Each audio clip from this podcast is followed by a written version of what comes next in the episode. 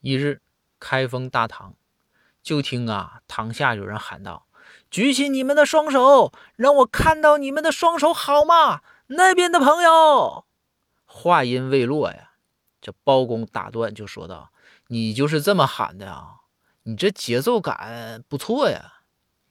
然后就听下边人说道，大人，那关键我抢银行的时候总这么喊呢。